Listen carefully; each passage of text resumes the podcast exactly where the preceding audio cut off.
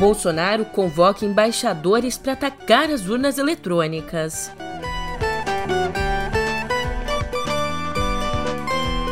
E depois de declarar apoio a Lula, Anitta proíbe o PT de usar a imagem dela.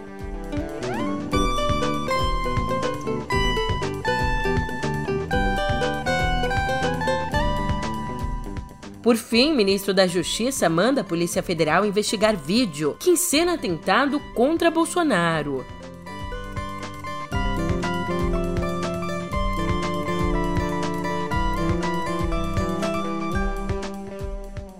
Um ótimo dia, uma ótima tarde, uma ótima noite para você. Eu sou a Julia Keck e vem cá, como é que você tá, hein? A gente começa essa segundona, dia 18 de julho, investindo em dólar, em iene, em libra esterlina, em tudo que você pode imaginar. A gente, vírgula. Calma, eu já te explico isso direitinho no pé do ouvido.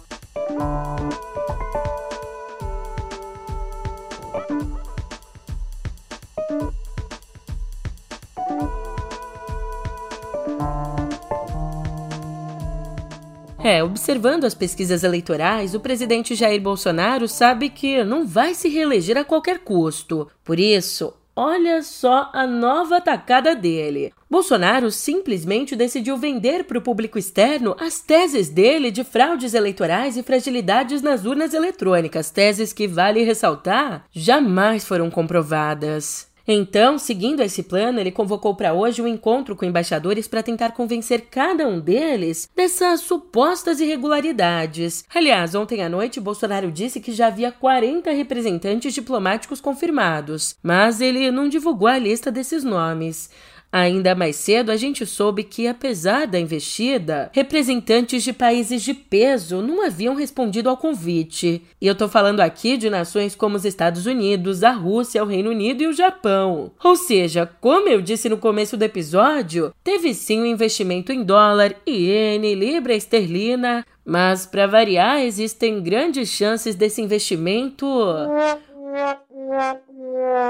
Pô, Paulo Guedes, mais essa bola fora! Nós vamos ver dias piores à frente. Bem piores à frente. Para além da palhaçadinha, eu te digo que também foram convidados para o encontro o presidente do Supremo Tribunal Federal, Luiz Fux, e o presidente do Tribunal Superior Eleitoral, Edson Fachin. Mas eles recusaram o convite. E assim, Faquin, que já está no finalzinho do mandato à frente do TSE, é, para te lembrar, ele passa a presidência para Alexandre de Moraes em agosto. Bom, e nesse finalzinho, Faquin tem tentado contornar as tentativas de ingerência do Ministério da Defesa no processo eleitoral. Segundo o radar, ele marcou para o dia 1 de agosto, daqui a pouquinho, uma reunião de técnicos da corte com todas as entidades que vão participar da fiscalização em outubro, incluindo aí a Polícia Federal e as Forças Armadas. Só que o ministro da Defesa, o general Paulo Sérgio Nogueira, insiste no encontro exclusivo com militares e cobra aceitação por Faquim de sugestões do ministério que já foram rejeitadas. E nesse belo clima eleitoral, em países como os Estados Unidos, convenções partidárias são mega festas democráticas transmitidas ao vivo pelas TVs e na internet. Elas são entendidas como o momento do partido mostrar o seu projeto e principalmente o seu candidato. Mas por aqui o PT decidiu seguir o caminho oposto o ex-presidente Lula sequer vai participar do evento no qual a candidatura dele será homologada, um evento que está marcado para a próxima quinta. Bem, enquanto o partido estiver fazendo o que chamaram de convenção protocolar em São Paulo, Lula vai estar tá mesmo cumprindo a agenda de campanha no Nordeste. A direção do partido argumenta que o lançamento da pré-chapa Lula-Alckmin lá em maio já foi um evento de porte que nesse momento as viagens pelo país são mais importantes. E prepara, prepara que agora é hora. Na verdade, depende para quem. O fim de semana foi marcado por uma saia justa envolvendo a cantora Anitta e o PT. Você tá lembrado que no começo da semana passada, Anitta declarou publicamente o apoio a Lula? Ali nas redes sociais ela tinha escrito que, abre aspas, a partir desse momento eu sou Lula lá no primeiro turno das eleições. Mas a cantora não gostou nada nada de ver a imagem dela sendo usada por integrantes do partido e com símbolos da legenda. Ainda. No sábado mesmo, a artista disse que, por mais que apoie Lula, o PT está proibido de usar a imagem dela para promover o partido e outros candidatos. Em um tweet, ela escreveu assim. Eu não sou, em caixa alta, eu não sou uma apoiadora do PT e não sou petista. Não usem meu nome e minha imagem para promover a candidatura e o partido de vocês, porque quem usar vai tomar logo um forão. Daí você já viu, além de ser atacada por apoiadores de Bolsonaro, Anitta também passou a apanhar de apoiadores do Lula. Bem, também no Twitter, o próprio Lula disse entender a posição da cantora, escrevendo que o PT tem milhões de militantes, simpatizantes e também tem quem não gosta do partido. Mas mesmo assim está conosco nessa caminhada porque precisamos que o Brasil volte a ter democracia e paz. É, enquanto a gente tem uma rinha de bolsonaristas e petistas, Lula acabou sendo mais esperto mirando exatamente no eleitor que não tá nem lá nem cá. É, enquanto Lula se virou nos 30, manteve o jogo de cintura apesar da saia justa. Tem cê sabe, quem continue batendo cabeça, continue sem aprender a rebolar. Poxa vida, até a Anitta entrou aí no páreo, tá dando aula de rebolado e tem gente que ainda não aprendeu a rebolar. Eu vou, eu vou te ensinar a anatomia do movimento. A urna eletrônica é um microcomputador desenvolvido especificamente para as eleições. São dois terminais: o do mesário, onde o eleitor é identificado e autorizado a votar, e o do eleitor, onde o voto é registrado numericamente.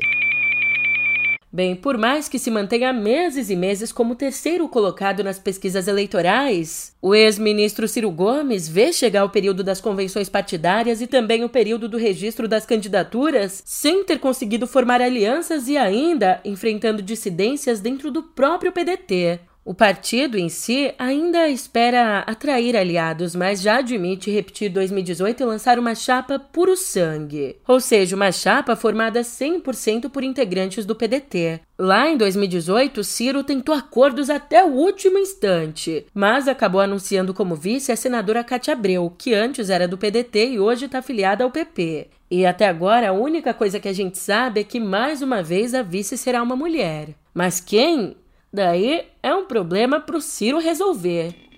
E agora aqui uma atualização sobre o assassinato de Marcelo Arruda, que era guarda municipal e tesoureiro do PT em Foz do Iguaçu. A atualização é que a Polícia Civil do Paraná passou o fim de semana todo reagindo a críticas por ter descartado motivação política no assassinato dele. O petista comemorava os 50 anos numa festa temática em homenagem ao partido, quando foi morto a tiros pelo agente penitenciário Jorge José da Rocha Guaranho, que, segundo mais de uma testemunha, invadiu o local gritando aqui é Bolsonaro antes de começar a atirar. Em nota tentando esclarecer, a polícia disse que não existe na lei nenhuma qualificadora específica para motivação política e que a nova lei de crimes contra o Estado Democrático de Direito não possui qualquer tipo penal aplicável ao caso. Mas no sábado, a delegada Camila Seconello, que comandou a investigação, disse que a conclusão do inquérito poderia mudar depois do término da perícia no celular de Guaranho, uma perícia que ainda segue em curso. Ainda de acordo com ela, a investigação foi foi concluída para cumprir prazos e evitar a soltura do réu. Já no campo bolsonarista, o ministro da Justiça, Anderson Torres, mandou a Polícia Federal investigar imagens e vídeos divulgados pelo próprio Jair Bolsonaro, com gravações simulando um atentado a ele. A Rede Globo, a quem o presidente atribuiu a produção, disse se tratar do filme A Fúria, do cineasta Rui Guerra, do qual o Canal Brasil tem 3,6% de participação. E ali nas imagens, um homem representando Bolsonaro aparece morto no chão com uma flecha no pescoço durante uma motociata.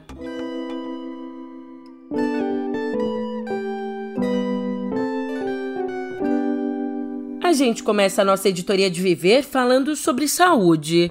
Na verdade, sobre a falta de acesso à saúde para variar um pouquinho. Presta atenção nesse dado aqui. Hoje em dia, 8 em cada 10 cidades brasileiras sofrem com a falta de remédios na rede pública. Esse dado pertence a um levantamento da Confederação Nacional de Municípios, um levantamento feito com 2.469 prefeituras que aponta que 80% dos gestores se queixam de não ter estoque suficiente para atender a população. E os remédios mais escassos são a amoxicilina, antibiótico que trata infecções e que não está presente em 68% das farmácias dos municípios. E a dipirona é aquele analgésico bem simples que falta em 65% das cidades. Ainda completam essa lista nomes como a dipirona injetável e a azitromicina.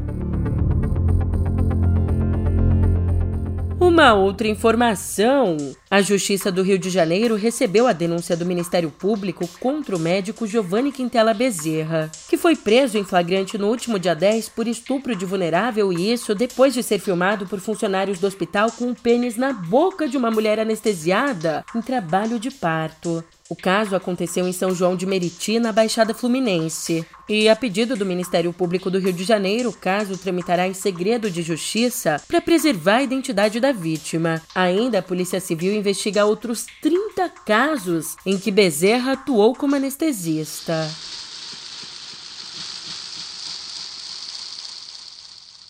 E prevista para acontecer em outubro, para acontecer daqui a pouquinho lá no Peru, a essa altura do campeonato, a Assembleia Geral da Organização dos Estados Americanos pode ter de procurar outro país para sediar o evento. Nessa sexta, o governo peruano disse que talvez não consiga receber a reunião porque o Congresso, que é controlado por partidos conservadores nos costumes, tem se negado a cumprir a exigência de disponibilizar banheiros de gênero neutro durante o evento. Evento que tem como tema exatamente a ideia de, abre aspas, juntos contra a desigualdade e discriminação. Inclusive, ali num tweet, o chefe do Comitê de Relações Exteriores do Congresso disse: sabe o quê? Que a Organização dos Estados Americanos tenta introduzir ideologia de gênero na lei peruana. Eu não podia escapar desse efeito sonoro aqui. É brincadeira, hein?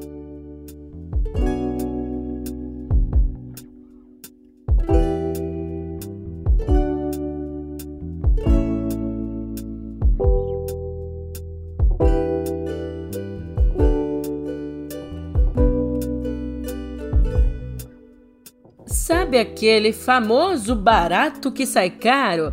É só um streamingzinho aqui, um Netflix ali, um Amazon Prime a colar, mais um Spotify que não faz mal a ninguém e quando a gente vai ver, Haja bolso para sustentar tanto gosto, né? Quando a gente vai ver, cadê o dinheiro que estava aqui? Pois então, a consultoria BB Media colocou essa nossa aflição em números, esclarecendo que hoje existem 62 plataformas de streaming disponíveis no Brasil. E ó, você sabe, a gente nem tem tanto tempo para assistir muita coisa, ouvir muita coisa, mas o que não faltam são as tentações para levar o nosso dinheirinho. Por isso, esse levantamento nos mostrou que assinar os 10 maiores serviços pode custar 300 reais mensais. Daí, é claro que nós temos dado o nosso jeitinho para economizar. Aqui, a estratégia mais comum é buscar promoções casadas com outras plataformas e serviços de internet, que acabam nos oferecendo preços especiais. Claro que também há quem divida. Uh, quem divida a mensalidade de alguns serviços com parentes e amigos, compartilhando a senha. E, por fim, ainda tem quem prefere pular de plataforma. Por exemplo, Mercedes Mendes, que é analista da BB Media, diz que, nesse caso, abre aspas, a pessoa assina HBO Max, assiste Batman e logo depois já cancela a assinatura.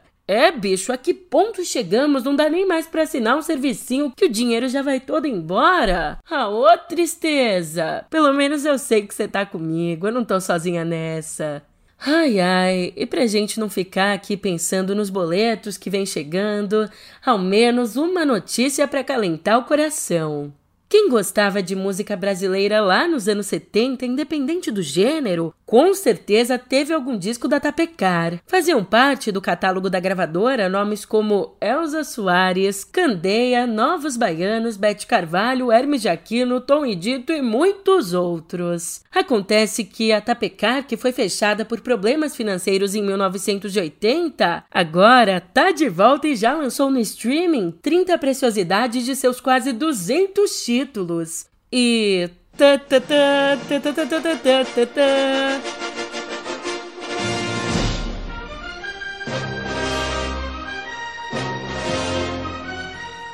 não. Essa trilha não tem nada a ver com a notícia, mas é para chamar sua atenção para o fato de que o documentário A Última Floresta, de Luiz Bolognese, foi o grande vencedor da primeira edição do CCXP Awards.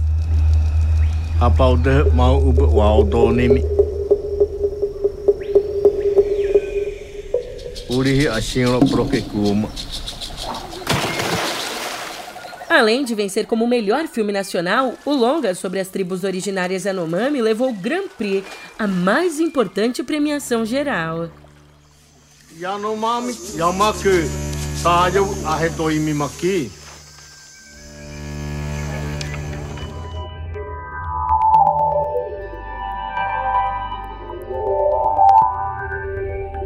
Aqui em Cotidiano Digital, desde a chegada do 5G ao Brasil, a procura por aparelhos compatíveis com a tecnologia deu um salto nas ferramentas de busca.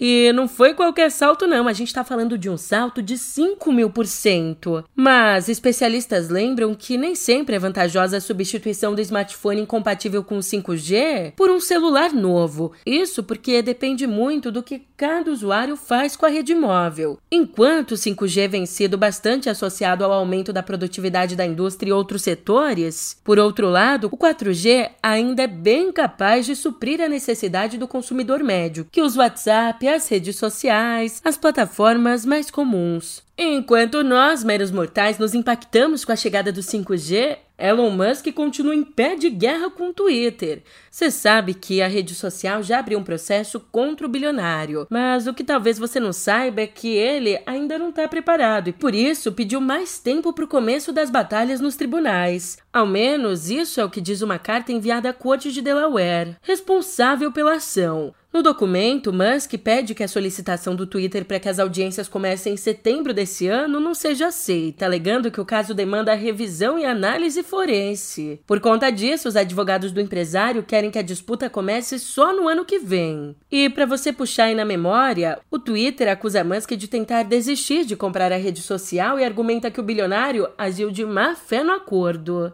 Nossa, e que baita acordo, que acordo surreal, né? Falando em surreal, imagina, eu nem fiz esse comentário só para ter um ganchinho, não. Falando em surreal, outra coisa que parecia fantasia e tá saindo do papel. O carro voador da Eve, uma subsidiária da Embraer, está cada vez mais próximo de se tornar realidade. Ontem, lá no Reino Unido, a startup apresentou o primeiro mockup da cabine de decolagem e pouso vertical do veículo elétrico. A maquete em tamanho real faz parte da exposição Fly the Future da Embraer, ali no Farnborough Show, considerado um dos principais eventos do mundo no segmento. E o cronograma atual prevê que o carro entre em operação já já, lá em 2026. E eu eu vou voando pro encerramento do nosso episódio. Gostou do trocadilho, né? Eu tô indo nessa, mas a gente se vê por aqui amanhã. Até lá!